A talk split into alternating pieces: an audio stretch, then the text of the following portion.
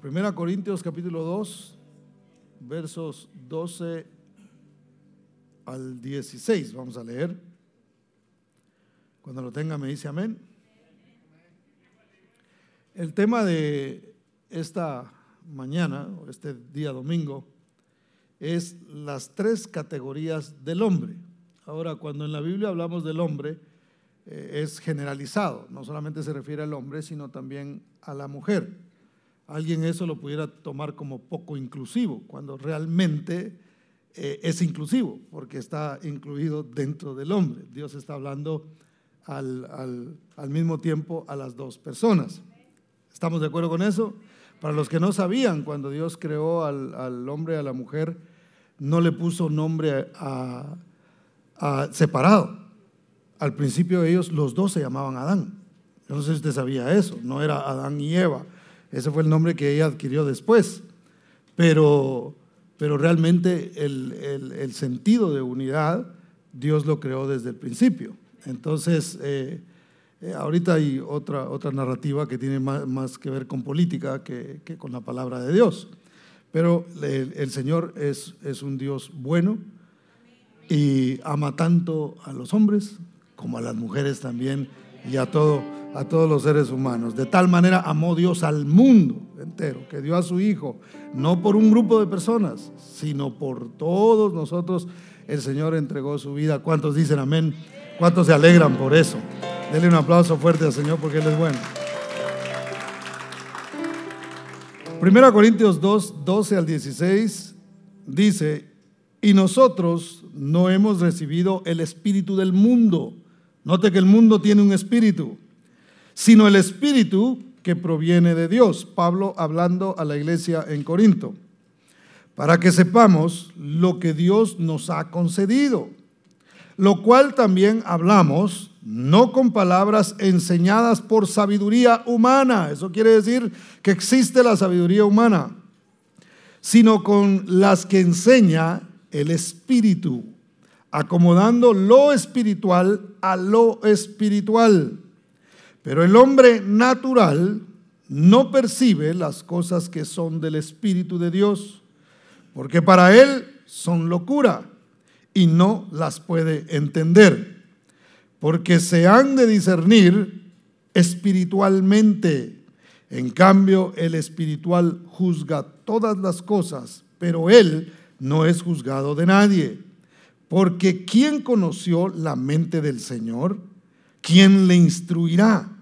Mas nosotros tenemos la mente de Cristo.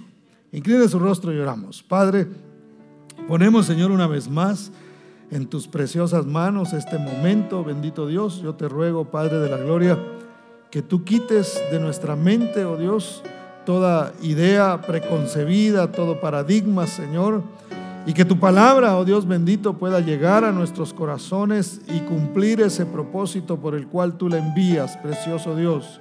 Yo te ruego, precioso Padre, que esa palabra hoy nos bendiga, nos exhorte, nos anime a seguir adelante, precioso Dios, nos fortalezca, precioso Padre, y podamos así crecer y madurar en ti, en nuestra fe y nuestra confianza en ti, precioso Dios. No seamos, oh Dios, guiados por el espíritu del mundo, sino por tu Espíritu Santo, precioso Dios. En el nombre bendito de Cristo Jesús. Amén y amén. El número tres, mis hermanos, es un, eh, número importante en las escrituras. De hecho, Dios es un ser tripartito, es decir, Él es, eh, Dios es, es un ser trino, que tiene, por supuesto, tres personas, Padre, Hijo y Espíritu Santo. Nosotros también somos personas tripartitas, es decir, somos seres más bien tripartitos, porque somos cuerpo, que es eh, la casa donde nosotros eh, habitamos, eh, somos alma, que es lo que permite que nosotros nos podamos relacionar entre nosotros, ahí está la mente, los sentimientos, como usted seguramente ya lo sabe, y tenemos también el espíritu, que el espíritu es eterno. Lo que realmente es eterno de nosotros es el espíritu. Este cuerpo un día se va a deshacer, un día eh, ya no va a existir más. Y si el Señor viene antes eh, de que nosotros muramos, pues vamos a ser transformados y el Señor nos dará un cuerpo nuevo según lo que la Escritura nos enseña. Pero entonces somos eh, seres tripartitos, estamos, somos seres trinos también, al igual que Dios lo es.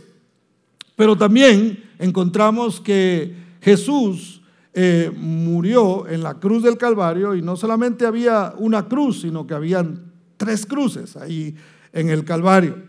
Al tercer día Jesús resucitó y se levantó de los muertos y fue la victoria de Él para cada uno de nosotros y por esa resurrección es que nosotros tenemos vida. ¿Cuántos dicen amén? Entonces realmente es, eh, es, es una victoria para nosotros lo que Dios nos muestra a través de la palabra del Señor y de la importancia que tiene este número 3. Ahora, en este pasaje que nosotros hemos leído, Pablo, y, vamos a, continuar leyendo, Pablo nos, nos habla sobre la existencia de tres categorías en el hombre, o una vez más, la mujer.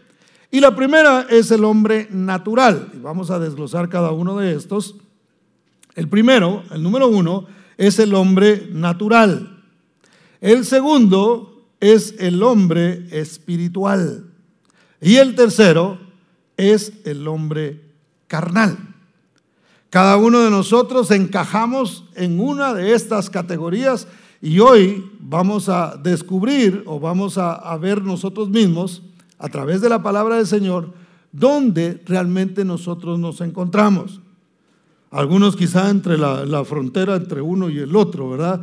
Eh, pero bueno, no tiene nada que ver con perfección esto, sino dónde realmente yo me encuentro eh, a la hora de comprender lo que la palabra de Dios me está enseñando. Vamos con el primero entonces, el hombre natural. Veamos el verso 14 una vez más. Dice, pero el hombre natural no percibe las cosas que son del Espíritu de Dios, porque para él son qué? Locura y no las puede entender porque se han de discernir espiritualmente. No percibe significa no acepta. Es como si, como por ejemplo, para que ah, este micrófono funcione, le voy a poner este ejemplo, eh, no tiene más cable que el que viene acá. Pero si no tuviera un receptor donde, donde recibe la señal, pues no pudiera salir la voz por estos parlantes. Entonces necesita eso. ¿Qué es lo que se necesita para poder percibir las cosas que son del Espíritu? Se necesita fe. Yo tengo que creer que, que Dios es real, primeramente. Tengo que creer que Dios realmente es un ser que está interesado en mí. Tengo que creer que Dios me ama y por eso, precisamente, es que se interesa por mí. Cuando yo hago eso, haga de cuenta, por decirlo así, no es así literalmente, pero que yo recibo entonces ese, ese receptor, si pudiéramos llamarle de esta forma, para que las cosas espirituales yo las pueda comenzar a entender. No puedo venir y pedir una explicación de todas las cosas y después, ah, ya entendí, ahora sí ya creo en Dios. A, Dios no se le recibe de esa manera. Es más, eh, eh, en Dios es primero creer para después poder ver. No te he dicho que si creyeres verás la gloria de Dios. No dice, no te he dicho que si vieres, entonces vas a creer en la gloria de Dios. Aquí se cree primero y ahí es donde se comienza a desarrollar esa percepción de las cosas espirituales para que nosotros aprendamos a recibir lo que Dios tiene para nuestra vida. Y dejemos entonces de ser personas naturales. Porque eso lo traemos desde el principio. Nosotros obviamente somos seres naturales. Entonces, el que es natural no acepta, es como, es, para él es como una tontería. Hay gente que le parece una tontería que usted se levante temprano y venga a la iglesia todas las, todas las mañanas. Si usted le dijera a una persona, eh, mira, tienes que ir a la iglesia, algunos no lo entienden. Me, causó gracia algo que me dijo una persona ayer, platicábamos y me dice, mire, el 98% de las veces que yo llego a la iglesia no tengo ganas, me dijo. No tengo ganas de ir, pero yo sé que es importante que yo vaya. Yo sé que Dios eh, tiene algo para mí y con ese 2% me levanto de la cama de vez en cuando y voy a la iglesia, porque tampoco es así como que viene muy seguido, ¿verdad? Pero, pero bueno, el asunto es es que él reconoce que hay, hay algo que Dios tiene para él y eso es lo que el hombre natural no percibe. Otro diría, pero ¿por qué? ¿Para qué tienes que hacer eso? ¿Cómo crees en alguien que no puedes ver? ¿Cómo crees en algo que, que posiblemente ni siquiera exista? ¿Cómo, puedes, ¿Cómo puede ser que la salvación se dé simplemente con creer en un ser que existió hace más de dos mil años y que fue un gran sabio y que fue todo lo que tú quieras? Pero ¿cómo puedes creer que Él realmente era Dios? ¿Cómo puedes creer que Dios se hizo como un hombre y habitó en la tierra y entonces vino a traer salvación. No lo entiendo, no, no lo comprendo. Mire, yo lo predico y lo hablo aquí y usted que es creyente y usted que es cristiano dice, así fue, así porque así lo dice la palabra de Dios. Pero eso lo cree usted porque usted tiene fe porque usted no es natural, sino que usted ha comenzado una relación con Dios y la cosa es distinta. Ya vamos a ver lo que es un hombre espiritual. Pero ¿qué pasa con el natural, hermano? Que vive en un mundo totalmente natural. Actúa conforme a la naturaleza humana. Si viene una presión a su vida, inmediatamente reacciona de manera natural. Por ejemplo, si usted va manejando y alguien se le atraviesa, usted, que es un creyente, un cristiano, usted lo mira y dice, que Dios lo bendiga. ¿Verdad? ¿Cómo reaccionamos nosotros naturalmente a las, a las situaciones que nos traen presión? Mire, cuando usted vea que alguien reacciona, diga, es natural, ¿verdad? Cuando usted vea que su esposo se enoja más de la cuenta, dígale, eres un natural. No, no le diga nada, no hace que se enoje más.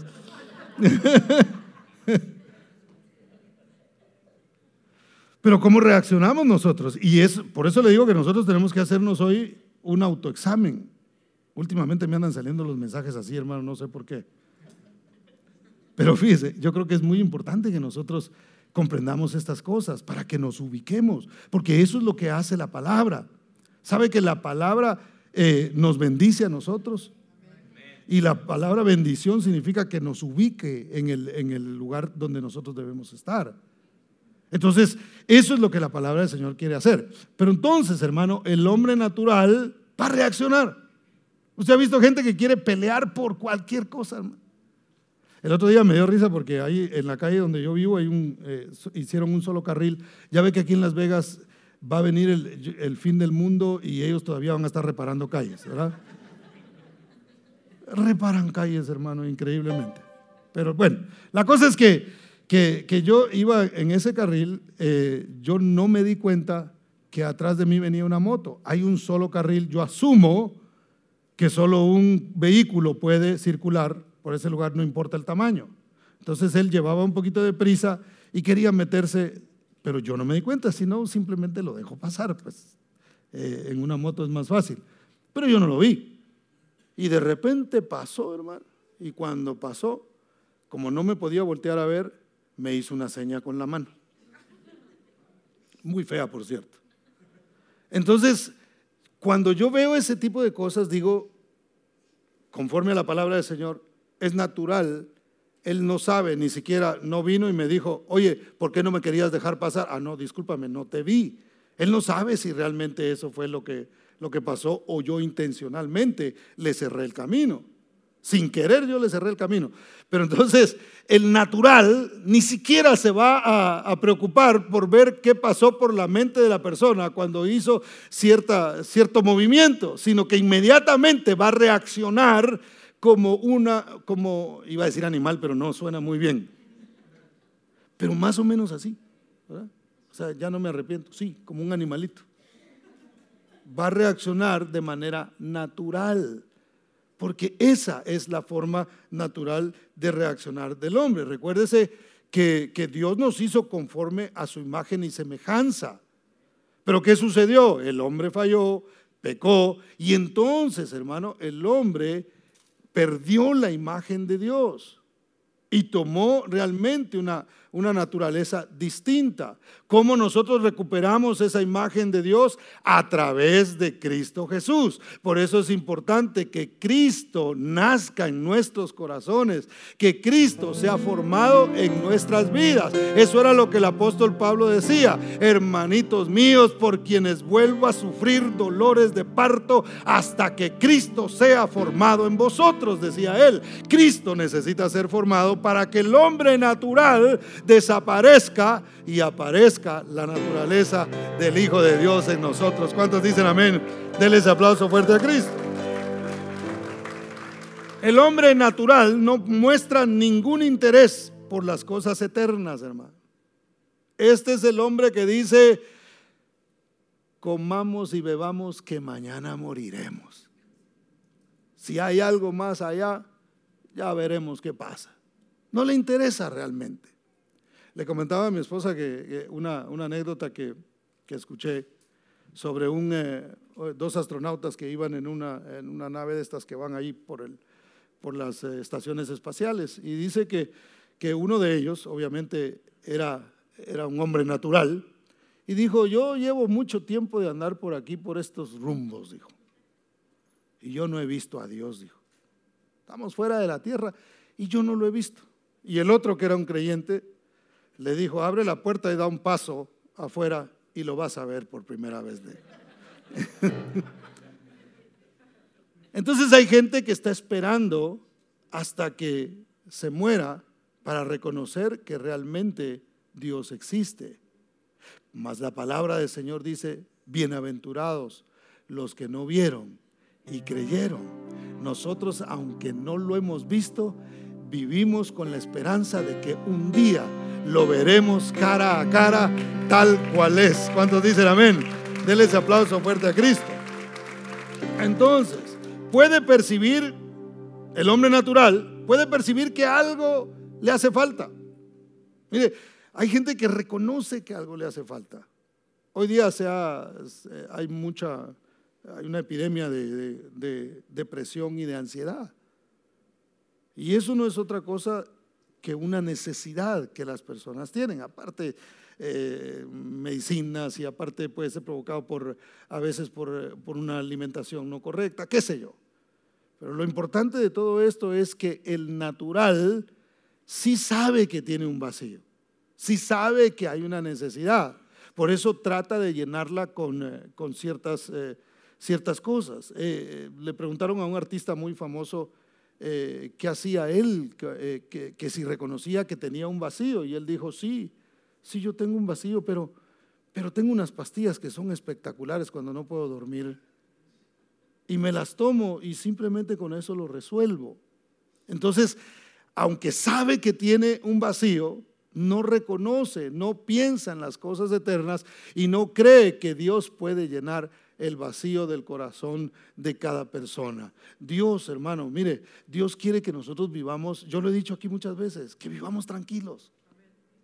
Dios quiere que usted y yo seamos felices, pero para ello tenemos que renunciar a nuestra naturaleza. Eso es lo que hacemos simbólicamente en la mesa del Señor.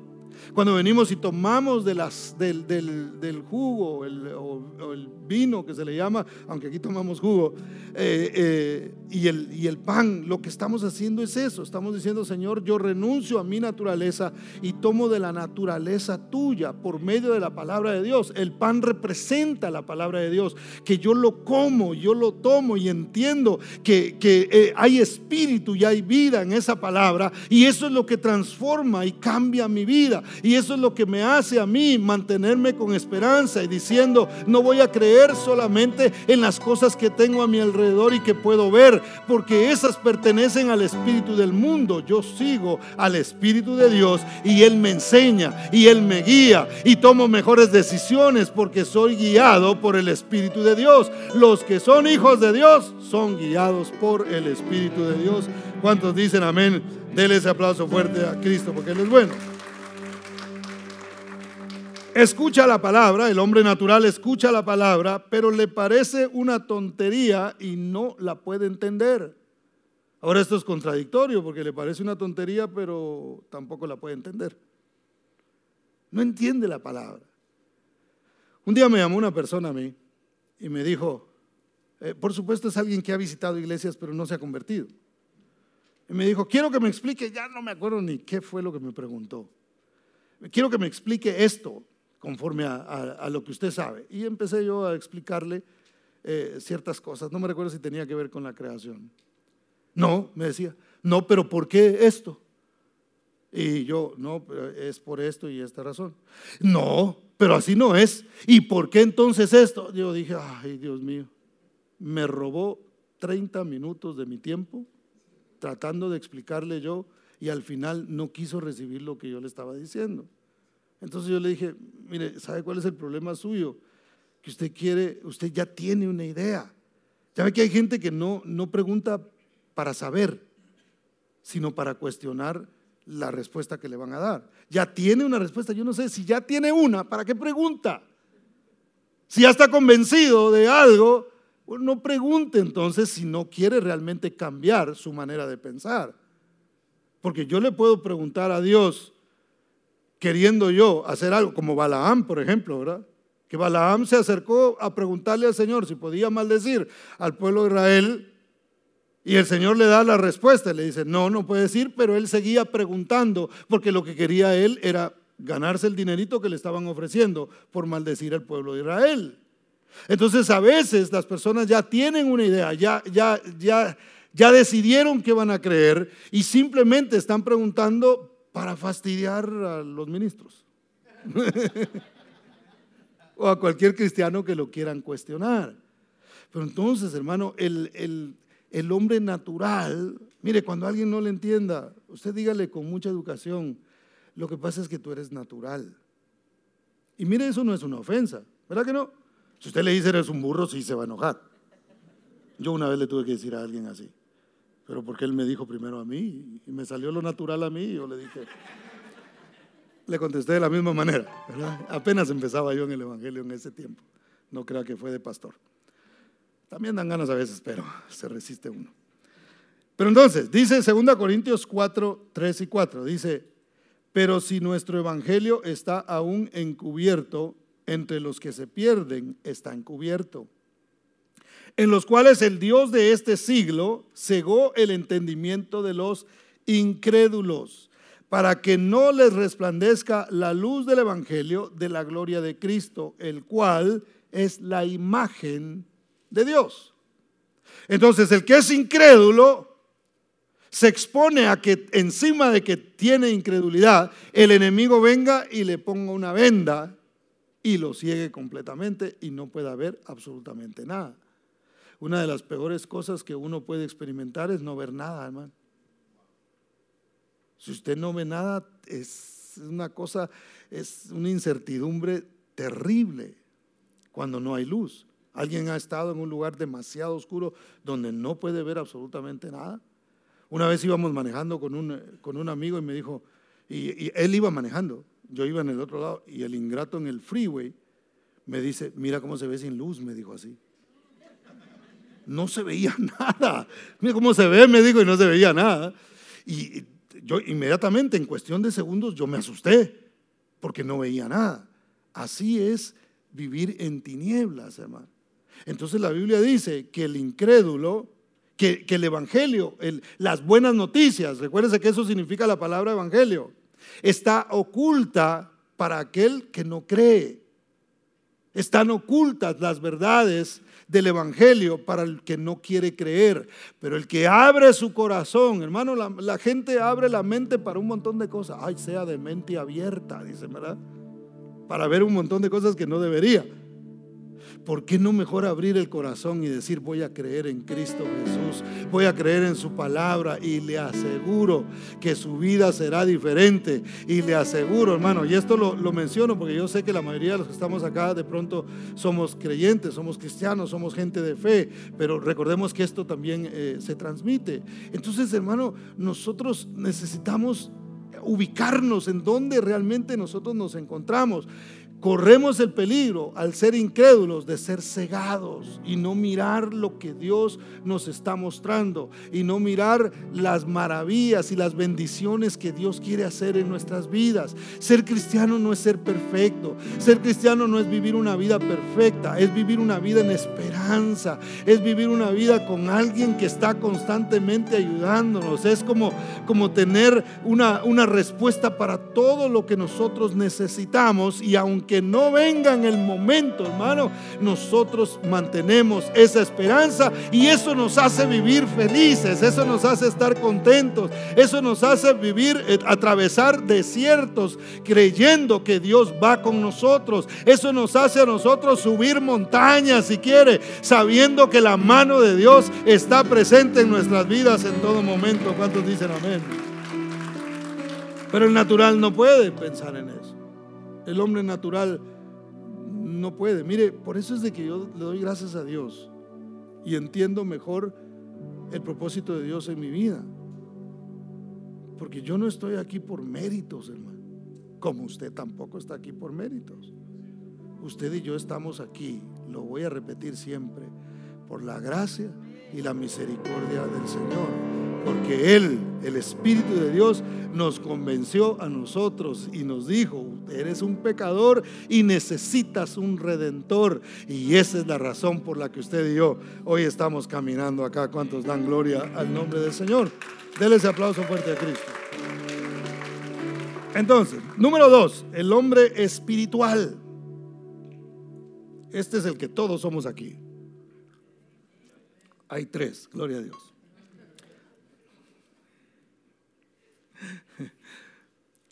Repito, esto no quiere decir que nosotros somos perfectos, porque a veces podemos ser espirituales y a veces el natural quiere aparecer, hermanos. Es una lucha que nosotros tenemos. Y por ahí vamos a hablar del carnal, que ese es otro también. Ahora, el hombre espiritual, 1 Corintios 2.15 dice, en cambio, el espiritual juzga todas las cosas, pero él no es juzgado de nadie. ¿Qué significa esto? No quiere decir que nadie nos va a juzgar, ¿verdad? Porque de eso siempre, siempre va a haber. Pero lo que significa es que Él lo examina todo y lo entiende, aunque otros no puedan entender lo mismo que Él entiende. Porque hay gente que no entiende, hermano, lo que uno habla en cuanto a cuestiones espirituales. Yo les he contado que a mí constantemente me llevan a, me invitan para que hable en una, eh, en una quinceañera, por ejemplo. Ayer estuve en una, no era quinceañera, era dieciséisañera, ¿verdad? porque ya era una celebración de 16 años de una señorita. Y esta persona me conoce a mí de, algún tiempo porque en momentos especiales de su vida eh, eh, siempre me ha invitado a, a, dar una palabra. Se me hace que es creyente, pero no, no ha entrado todavía al, Evangelio. Pero entonces eh, estuve ahí y cuando yo empiezo a hablar de cosas espirituales, cuando yo empiezo a hablar de, de la importancia que es que el joven limpie su camino con la palabra de Dios, que el joven eh, reconozca a Dios en todo lo que hace, que el joven aprenda de Dios, que se guarde en conducta, en amor, en pureza. Algunos se me quedan viendo así. Sí, sí, sí, sí. A ver, otra vez. Se me quedan viendo, hermano, como si yo estuviera hablando algo totalmente, no sé, de otro planeta. Por supuesto que no es de este planeta porque lo que nosotros enseñamos viene directamente del cielo viene de, Dios. No lo entienden, hermano. No entienden estas cosas. Y es, es, tremendo porque uno que la entiende, uno dice, ¿cómo hiciera yo para que estas personas logren entender lo que yo estoy diciendo? Lo que yo entiendo, porque no es cuestión de irse a parar ahí y de decir un montón de cosas y de recitar algo que llevamos escrito sino de transmitir las verdades de Dios a estas personas. Ahora, después el Espíritu Santo eh, me ministra y me dice, tranquilo, que ese no es tu trabajo. Tú siembra la semilla, no sabes qué va a pasar una vez que la tiras en la tierra, pero eh, yo me encargo del crecimiento porque uno siembra, el otro riega y el crecimiento no depende de nosotros, sino depende de Dios. Él es el que hace el trabajo. Pero entonces el espiritual va a entender las cosas espirituales aunque otros no lo entiendan. Y va a tratar de explicarlo, aunque otros no lo comprendan. Y, muchos podrán entender, hermano, de manera natural ciertas cosas, lo que está pasando en el mundo ahora, por ejemplo, que no es normal. Eh, eh, yo no sé, yo creo que, que la iglesia tenemos que preparar nuestro corazón, hermano. Y yo no, no digo estas cosas para asustar a nadie, al contrario, yo les he dicho siempre que estas noticias para nosotros son buenas, porque cuando suceden estas cosas, eh, eh, lo que Dios nos está avisando es, ya estoy a las puertas, yo voy a ir por ustedes. Eso es lo que la Biblia nos enseña. Nuestra redención está cerca, pero miren lo que está pasando, hermano, en el mundo. Terremotos donde no hay fallas. Ayer hubo uno en Marruecos. No hay fallas ahí. Usted sabe que los terremotos son causados por ciertas fallas que existen en el planeta. Placas tectónicas y yo no sé, ahí le enseñan a uno más o menos y, uno trata de entender, ¿verdad? Eh, pero ahí no hay. Y hubo un, eh, un temblor, incendios, inundaciones. Hace ocho días andábamos nosotros casi que nadando. Huracanes, donde no existían. Nos amenazaron con uno acá. ¿Cómo se llamaba? Ah, sí, era un eh, huracán político. Se llamaba Hillary. Hermano, muchas cosas están pasando. El natural va a decir, ah, son desastres naturales. El espiritual piensa y dice, uh, el Señor dijo que en los últimos tiempos habrían terremotos en diferentes partes del mundo. ¿Cuál es la diferencia con los terremotos de antes y los de ahora? Que los de antes eran en los lugares donde siempre tiembla y ahora están ocurriendo donde nunca antes habían existido. ¿De qué nos habla eso, hermano? Nos habla de que nuestra redención está cerca. El espiritual lo va a asociar con las cosas espirituales. Aunque la gente le diga, ay, tú solamente de eso hablas, sí, porque tú eres natural y yo soy espiritual y yo tengo que discernir todo conforme a la palabra de Dios y lo que Él me está enseñando a mí. Entonces lo que Él me está enseñando a mí no es que yo me aflija, no es que yo, yo comience a ver qué voy a hacer porque no sabemos si aquí va a ser el próximo eh, terremoto o aquí va a ser el próximo huracán porque ahora ya no se sabe o de repente se va a soltar un incendio tan horrible como el que pasó en, en, Hawái, sino nosotros vamos a decir, uy, se me hace que el Señor está llamando a la puerta. Él está próximo a venir y eso significa que Él vendrá por mí, porque yo confío en Él. ¿Cuántos dicen amén? Denle ese aplauso fuerte a Cristo, porque Él es bueno. Entonces, hermano, todo lo examina y lo entiende. El hombre espiritual no descansa en sus propios pensamientos, dice el verso 16, porque ¿quién conoció la mente del Señor? ¿Quién le instruirá? Mas nosotros tenemos la mente de Cristo. El hombre espiritual no busca la lógica todo el tiempo para resolver ciertas cosas. El, el hombre espiritual dice voy a perdonar aunque la persona no merezca mi perdón. No sé si me voy a entender. Mas nosotros tenemos la mente de quién, dice? De Cristo.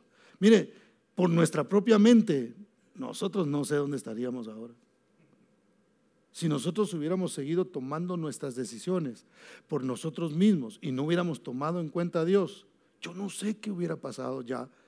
Por lo menos voy a hablar de mí. No sé qué hubiera pasado ya conmigo. Yo creo que ya no existiría yo. Ya me hubiera muerto. Pero cuando conocí a Cristo Jesús, a través de su palabra, conozco los pensamientos de Dios. Porque ¿quién conoció la mente de Dios? Solamente el Espíritu de Dios conoce la mente de Dios. Y cuando el Espíritu de Dios está en nosotros, nosotros tenemos acceso a los pensamientos de Dios. ¿Y qué pasa? Esos pensamientos son transmitidos a, nuestros pensamientos de tal manera que ya no juzgamos las cosas conforme a lo que nosotros pensamos, sino conforme a lo que el Señor dijo. Si alguien te pide que lo lleves una, una mía, eh, por decirlo así, en versión más nueva, llévalo dos Ah, ¿cómo así? Eso ya es un abuso. No, pues que lo dijo Cristo. Ama a tus enemigos. No, yo ahorcarlos quiero. El natural diría eso, el natural pensaría, ¿cómo? ¿Cómo yo voy a amar a los que me han hecho daño? Pero el pensamiento de Dios, el pensamiento de Cristo es, ama a tus enemigos.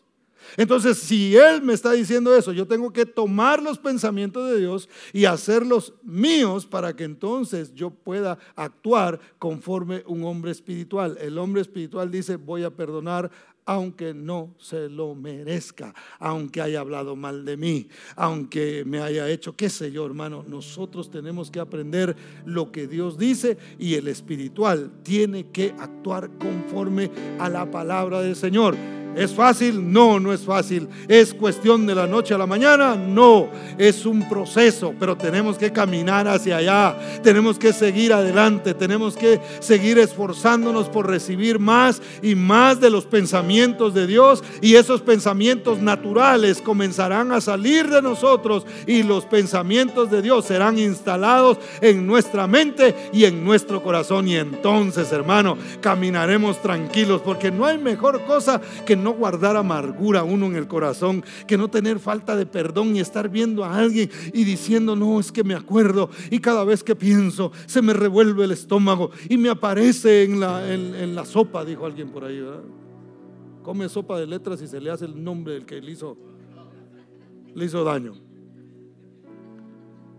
Qué bonito es caminar sin tener rencor en contra de nadie, hermano. Mire, Jesús ni siquiera esperó a resucitar para perdonar a la gente. Ah, es que ahora ya, ya, ya, Jesús glorificado, entonces ya perdona. No, no, no. Desde que estaba en la cruz, Él dijo, perdónalos, porque no saben lo que hacen.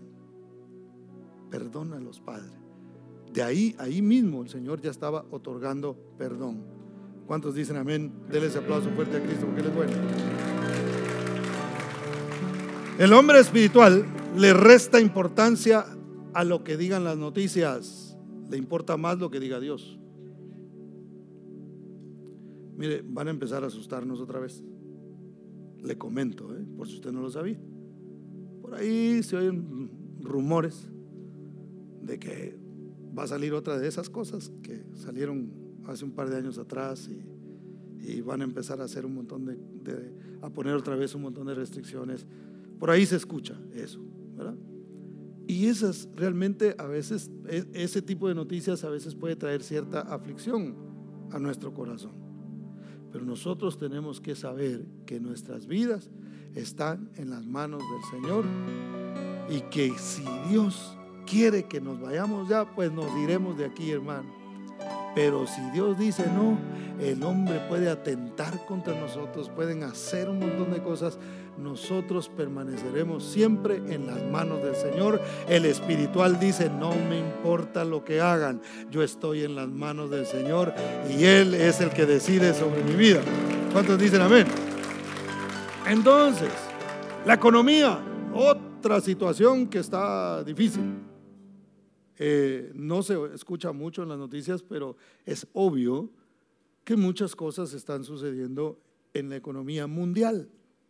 Eh, los que entienden de estas cosas han hablado y han explicado la situación difícil en la que se encuentran los Estados Unidos por los gastos de, guerra, por eh, el, cambio que ha hecho el mundo en cuanto al dólar y ya no es tan fuerte la moneda como ha sido, no se sabe realmente, hay mucha incertidumbre.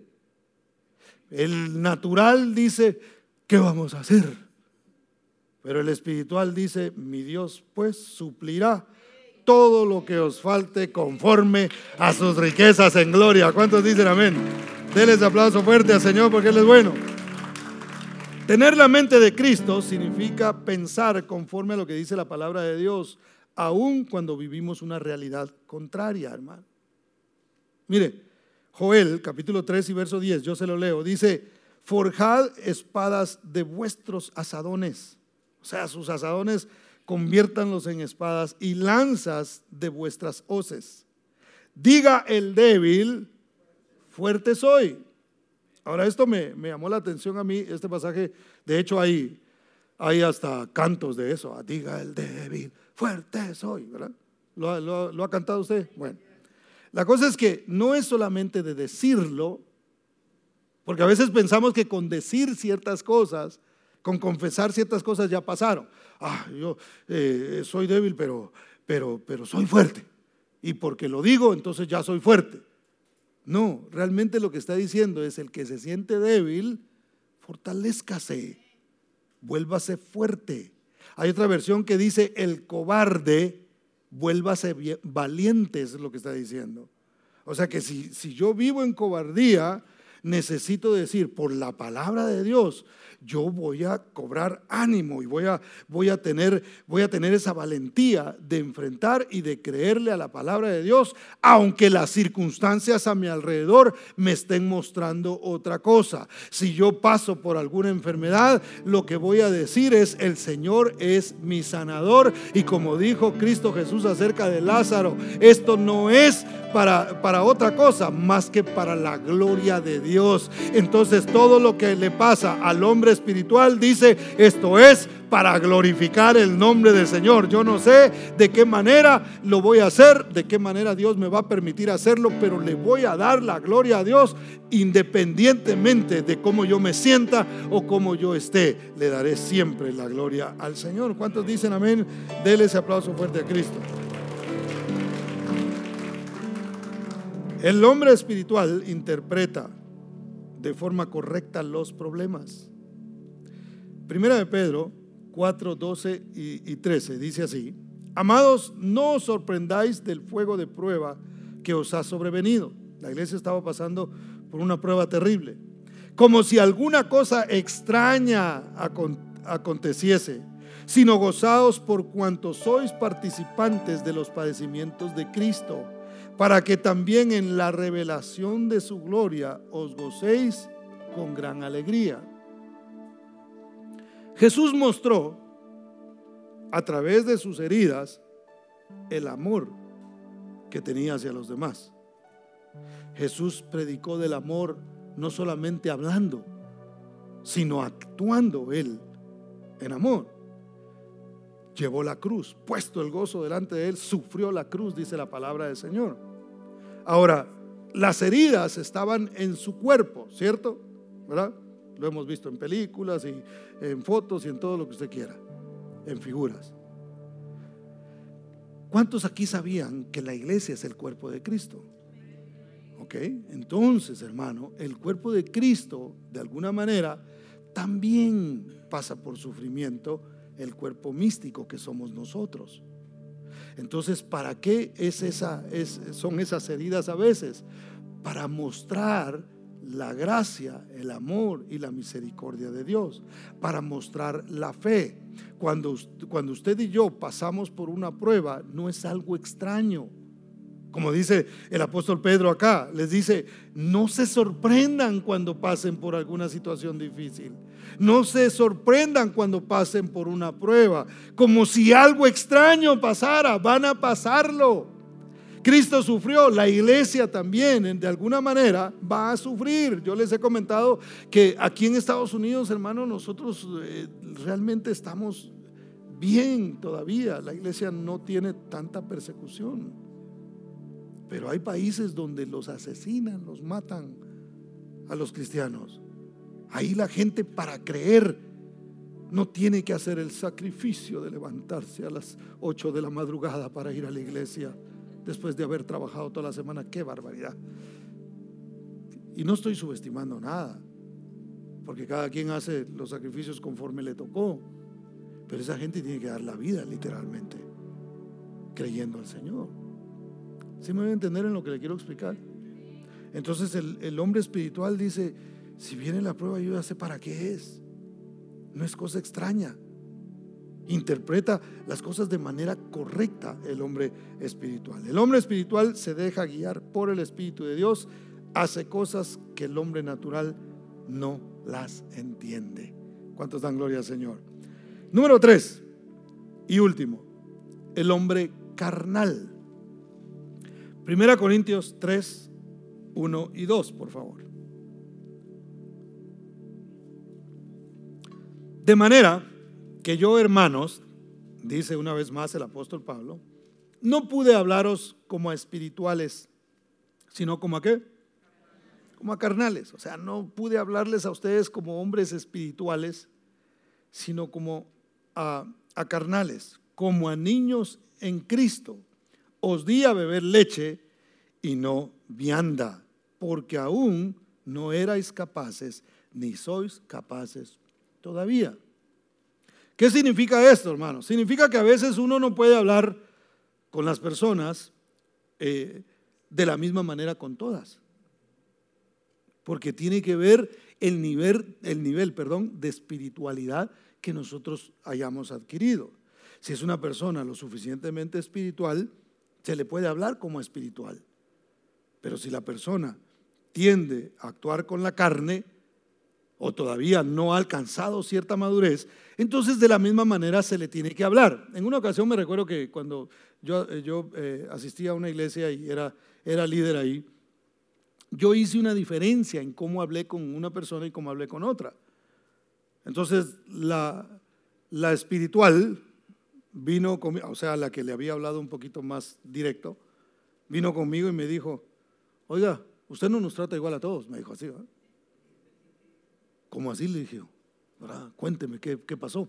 Y me dice, no, porque usted le está hablando de esta forma a estas personas, pero a nosotros nos exige otra, algo diferente. Entonces yo le respondí, porque yo creo que usted es más madura. Entonces, si usted es más ahora si usted no puede con esto y quiere que yo le hable de la misma manera, está bien, no hay problema, pero usted tiene que considerarse si realmente usted puede con esto o realmente necesita dar un paso atrás. Ah, me dijo, no lo había entendido de esa forma. Está bien, así dejémoslo, me dijo. Quiso quedarse como espiritual, ¿verdad? Entonces, eh, el, apóstol Pablo decía, yo no puedo hablarles, tuve que darles eh, comida de bebés. Mire, este no es como el natural, porque este realmente es un creyente, pero es un creyente que se ha detenido en su crecimiento, que no quiere ir más allá, que se conforma simplemente con saber que Jesús murió en la cruz del Calvario y salvó, lo salvó del, del infierno y de la perdición y de la muerte, y entonces no le interesa ir más allá. El problema de esto es que va a ser una mezcla entre espiritual y natural, hermano, donde no va a haber absolutamente ningún control del espíritu donde quiera que nosotros estamos, porque control, ser, ser guiados por el Espíritu de Dios, hermano, no es solamente aquí en la iglesia. No es solamente aquí, porque aquí venimos a eso, venimos a dedicarnos a lo espiritual, venimos a oír la palabra, venimos a, aplaudir cuando creemos que algo, eh, eh, que una verdad ha llegado a nuestra mente y, y adoramos y danzamos y cantamos y todo, eso lo hacemos acá. Pero donde necesitamos llevar la espiritualidad es a nuestra vida cotidiana. Y cuando nosotros no crecemos y nos quedamos simplemente con que sí, ya creí yo en Jesús, ya ya lo tengo. Y eso es, es lo que necesitamos para ser salvos. El problema es que no vamos a poder vivir una vida plena en el Espíritu de Dios y vamos a estar sufriendo cosas que no deberíamos sufrir porque ya tenemos a Cristo Jesús en nuestros corazones. Entonces Pablo dijo, les tuve que dar leche y no comida. Tengo que volver otra vez a explicarles a ustedes las primeras cosas, porque ustedes no pueden con las, con las cosas más profundas. Ustedes no pueden con, eh, con el, el, sacerdocio de Melquisedec, por ejemplo, en, la carta a los hebreos, eh, que no se sabe quién la escribió, pero, pero en la carta a los hebreos también les dice eso, les dice, eh, yo no puedo a explicarles sobre el sacerdocio de Melquisedec porque ustedes no, no pueden todavía comprenderlo, solo han entendido el sacerdocio levítico porque eso es lo que ustedes recibieron por mucho tiempo y por herencia y por religión lo han tenido. Y Cristo, la relación con Dios, el Evangelio, no es una religión. Somos una iglesia, sí, somos una organización, sí, pero eso no es el Evangelio. El Evangelio es una relación personal con Cristo Jesús, donde yo ya sé que Él murió en la cruz del Calvario, me salvó de mis pecados, pero quiere guiarme por medio de su Espíritu, pero quiere crecer en mí. ¿Para qué? Para que desaparezca mi carácter natural y aparezca el carácter de Cristo y yo comience entonces a actuar conforme a lo que Él me enseña y a lo que Él me dice en mansedumbre como Él era manso y humilde de corazón. ¿Cuántos dicen amén? Entonces, el hombre carnal es como un niño en Cristo. Ahora, pero no se refiere a personas recién convertidas. ¿Verdad que son bonitos los bebés, hermano? Ah, qué lindos son los bebés. Algunos dicen que yo ya quiero ser abuelo, pero, pero no.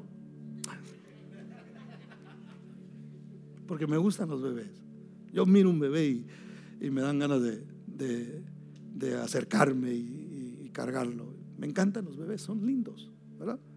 Y yo me acuerdo cuando mis hijos eran pequeños, el menor tiene ya 20 años, hermano, es que yo me, me casé de 11. Ay, así va. No es cierto, ¿eh? es una broma. Digo porque hay gente que dice, ay, están haciendo cuentas ya le dieron hormonas o qué.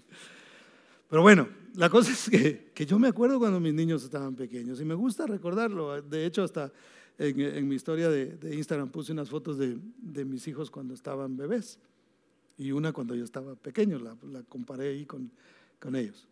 Eh, mi esposa no puse porque no, no, tiene, entonces no habían cámaras en ese tiempo. no es cierto. No había, ¿verdad, Por lo menos donde tú estabas no había. Sea, existían, pues, no sean así ustedes.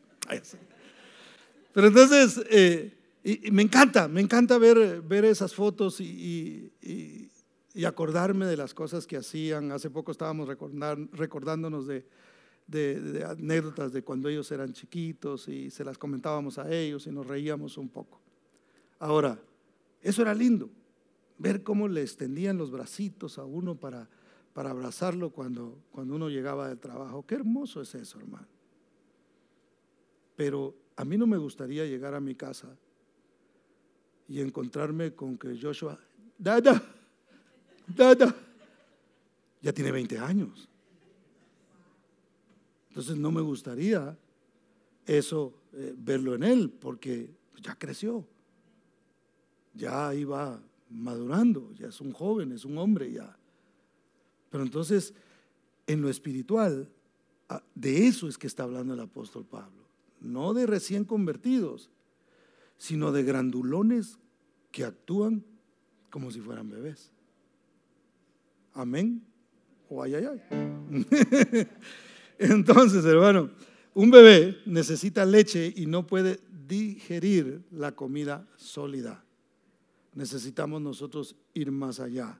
Necesitamos conocer las verdades de Dios que realmente transforman nuestro carácter. Las luchas, hermano, que nosotros tenemos, algunas las llevaremos, qué sé yo, hermano, no sé cuánto tiempo, porque eso no nos lo dijo el Señor. Vamos a tener que luchar con ciertas cosas, pero hay luchas que ya no deberíamos tener. Hay cosas que ya deberíamos haberlas aprendido. Hay cosas que ya deberíamos ponerlas en práctica y a veces no las hemos puesto en práctica.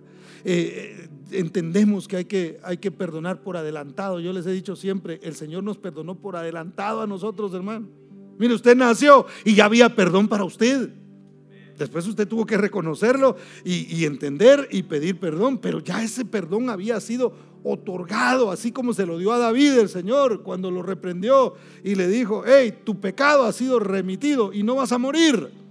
Es decir, ya te perdoné, no te vas a morir, vas a sufrir algunas consecuencias por tu pecado, pero ya, ya está perdonado. Entonces, hermano, nosotros también tenemos que hacer eso. Entender que vamos a ser dañados, entender que alguien no nos va a saludar, entender que alguien nos va a hablar feo, que alguien nos va a maltratar en la calle porque no le dimos el paso, qué sé yo, todo eso, pero hay que vivir en perdón, diciendo, Señor, así como tú me perdonaste a mí, así yo también perdono, porque eso es el Padre nuestro. Perdona nuestras ofensas como nosotros perdonamos también a los que nos ofenden. Note que no dice, perdónanos para que nosotros podamos perdonar a los que nos ofenden, sino dice, perdónanos, así como nosotros practicamos el perdón en otras personas. ¿Por qué? Porque Cristo mismo dijo, si ustedes no perdonan, tampoco se les perdona a ustedes. ¿Cuántos dan gloria a Dios, hermano? Entonces, si ve, necesitamos, déle ese aplauso fuerte al Señor. Necesitamos convertirnos en maestros todos. Y cuando digo maestros no me refiero a que aquí todos tengan su, su pizarrón y, junten su grupo de gente para empezarles a enseñar. Eso no. Mire lo que dice la Biblia y ahora le explico esto. Dice Hebreos precisamente 5.12, dice, porque debiendo ser ya maestros después de tanto tiempo, Tenéis necesidad que se os vuelva a enseñar cuáles son los primeros rudimentos de las palabras de Dios. Y habéis llegado a ser tales que tenéis necesidad de leche y no de alimento sólido. ¿Qué significa ser maestro, hermano? Significa ser maduro. Yo no necesito todo el tiempo de alguien que tenga una pizarra y me muestre. Hay gente que me enseña con su ejemplo. Hay gente que enseña la humildad no desde un púlpito, sino actuando. Hay gente que enseña cómo tiene un corazón limpio cuando perdona y cuando actúa de manera correcta frente a alguna, alguna situación adversa. Y a través de eso le predican a uno y uno aprende. Entonces, cuando el, cuando el escritor a los hebreos está diciendo, porque debiendo ser ya maestros, no está diciendo, todos pónganse a predicar, desde un púlpito, sino está diciendo todos sean ejemplos, sean maestros, enseñen a los demás. La mejor forma de enseñarle a nuestros hijos no es hablando solamente, sino actuando, porque a veces nuestras palabras pueden ser contrarias a nuestras acciones. Entonces, hermano, hay que dejar de ser bebés. Yo sé que hoy no vinieron, ¿verdad? Todos los que están aquí son maduros. Gloria a Dios. Dale un aplauso al Señor porque Él es bueno puro maduro. Entonces, hermano, el hombre carnal vive en celos, en pleitos y en divisiones. Primera Corintios 3, 3 en la Reina Valera contemporánea dice así, porque aún son gente carnal, pues mientras haya entre ustedes celos, contiendas y divisiones, serán gente carnal y vivirán según los criterios humanos. Mire, la inclusión de la que hoy se nos habla a nosotros es gracioso porque no hay cosa más divisiva que la, inclusión que ahora nos muestran a nosotros.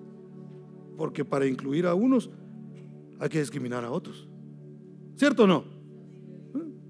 ¿Qué hicieron con lo de esto de, yo sé que algunas cosas no se pueden mencionar porque vamos a salir en, en redes sociales, pero, pero ¿qué hicieron un grupo que estaba abogando por la gente de color? Empezaron a crear odio en contra de la gente de otro color. Y entonces, hermano, eso realmente no, no existe.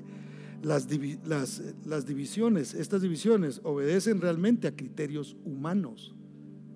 Estas inclusiones tienen realmente una intención política dividir las cosas. La, división es del diablo, hermano. Dios nos ha llamado a nosotros a la unidad. Y Dios nos ha llamado a nosotros no a estar peleando. Mire, si a usted le gusta pelear, porque hay gente que le gusta pelear, hermano. Yo no sé por qué no se dedicaron al box o a la lucha libre. Hay gente que le gusta pelear, pero eso es, es una cuestión que habla de nuestra inmadurez. Cuando nosotros por todo queremos estar peleando, hermano. Y que no se hizo esto, y que no se hizo aquello, y que por qué está esto aquí, y por qué esto no. Y llevan cinco años alegando porque hay un traste sucio en el, en el... ¿Qué cuesta? ¿Cuánto toma lavar un plato, hermano? ¿Cuánto toma? Segundos, ¿sí o no? Y a veces en lugar de lavarlo, nos ponemos a pelear. Yo digo, estoy hablando de mí porque yo así era. Yo era de los que, hermano, odiaba ver un plato en el, en el, eh, en el zinc. ¿Cómo se dice en español? Ah. You know what I said, right? en la pila. en la pila lavabas antes. Odiaba, hermano. Hasta que un día dije, bueno, ¿por qué no lo lavo yo? Y se acabó el asunto. Y se acabó la amargura, y se acabó el pleito. Por supuesto, hay que enseñarle a los muchachos, pero mire, hay cosas que las aprenden rapidísimo.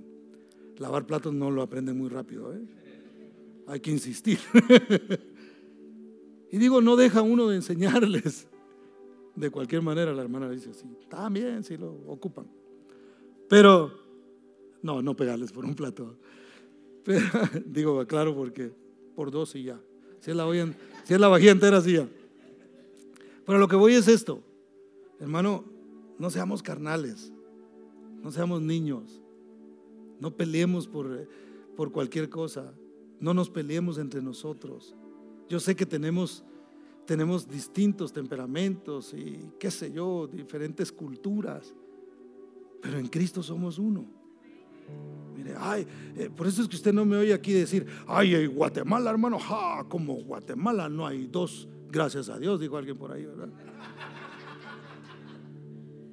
Entonces yo no me pongo aquí, yo amo mi país, donde nací, y amo este país donde he vivido gran parte de mi vida, más que, lo que vivía allá. Pero, pero de veras, hermano, yo no me pongo a hablar aquí de nacionalismos y que, y que mi país es mejor que el suyo y, y, que en esto es mejor, porque hay cosas en las que el suyo es mejor que el mío. Entonces, de eso no se trata, esas son eh, cositas que tienen que ver con, eh, con, eh, con divisiones y con inmadurez. Una vez una persona me presentó en una iglesia y dijo, y es de Guatemala, ¿eh? el que viene a predicar. ¿Y qué dije yo? ¿Y eso qué tiene que ver? Pudiera ser de, de Brasil o de cualquier otro país. Eso no es lo que importa. En Cristo somos uno solo, no importa dónde tú hayas nacido. Si quieres ser nacionalista, hermano, está bien, ama tu país, ama tu cultura pero no, no, te pongas a pelear con otros simplemente porque eres de cierto país. Porque créame que en el cielo no habrá división. A ver, los del Salvador, los del Salvador, aquí de este lado, algún nica, ¿verdad? Nicaragüense. no va a haber eso. Todos somos el pueblo de Dios y todos hemos sido redimidos con la sangre de Cristo Jesús.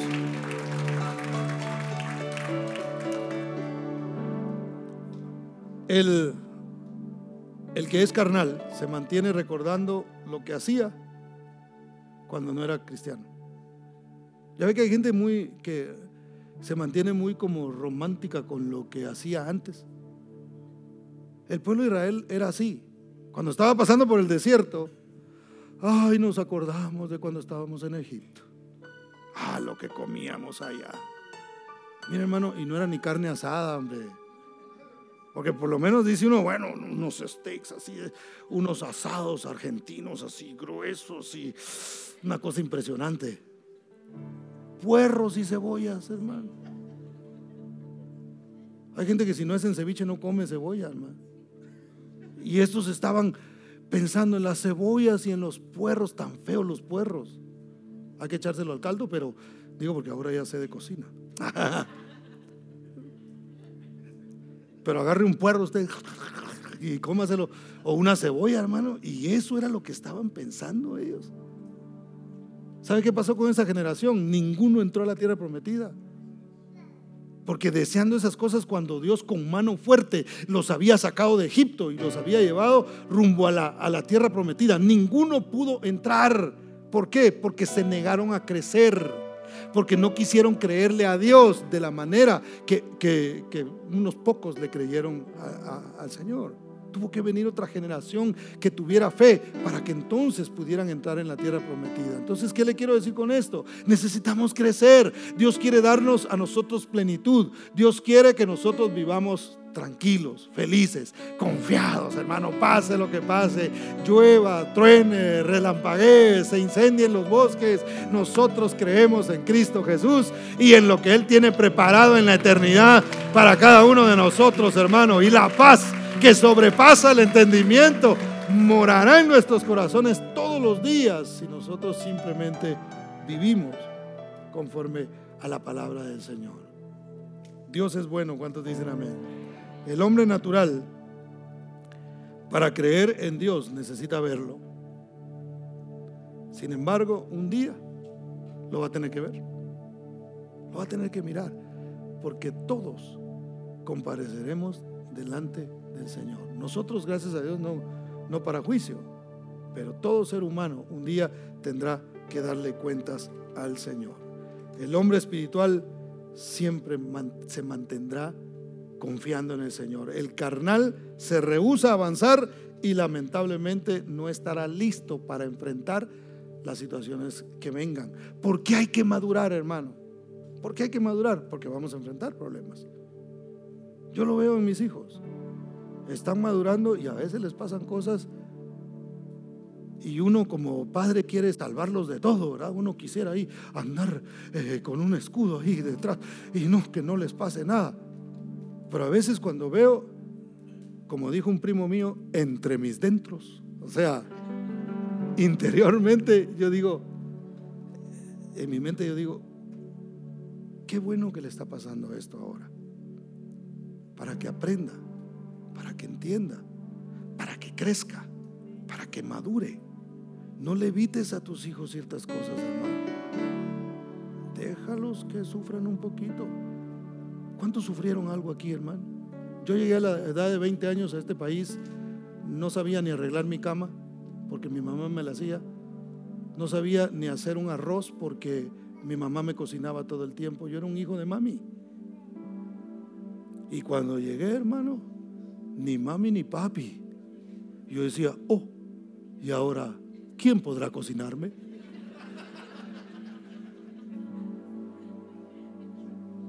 tuve que aprender a la edad de 20 años. Hoy suelta usted uno de 20 y hermano, va a tener más problemas, como dijo un hermano, que un piojo en una peluca, ¿verdad?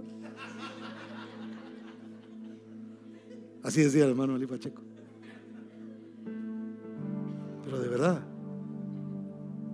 nosotros tenemos que crecer, tenemos que madurar, porque el madurar nos ayuda a nosotros a enfrentar las situaciones difíciles ya sé lo que está pasando.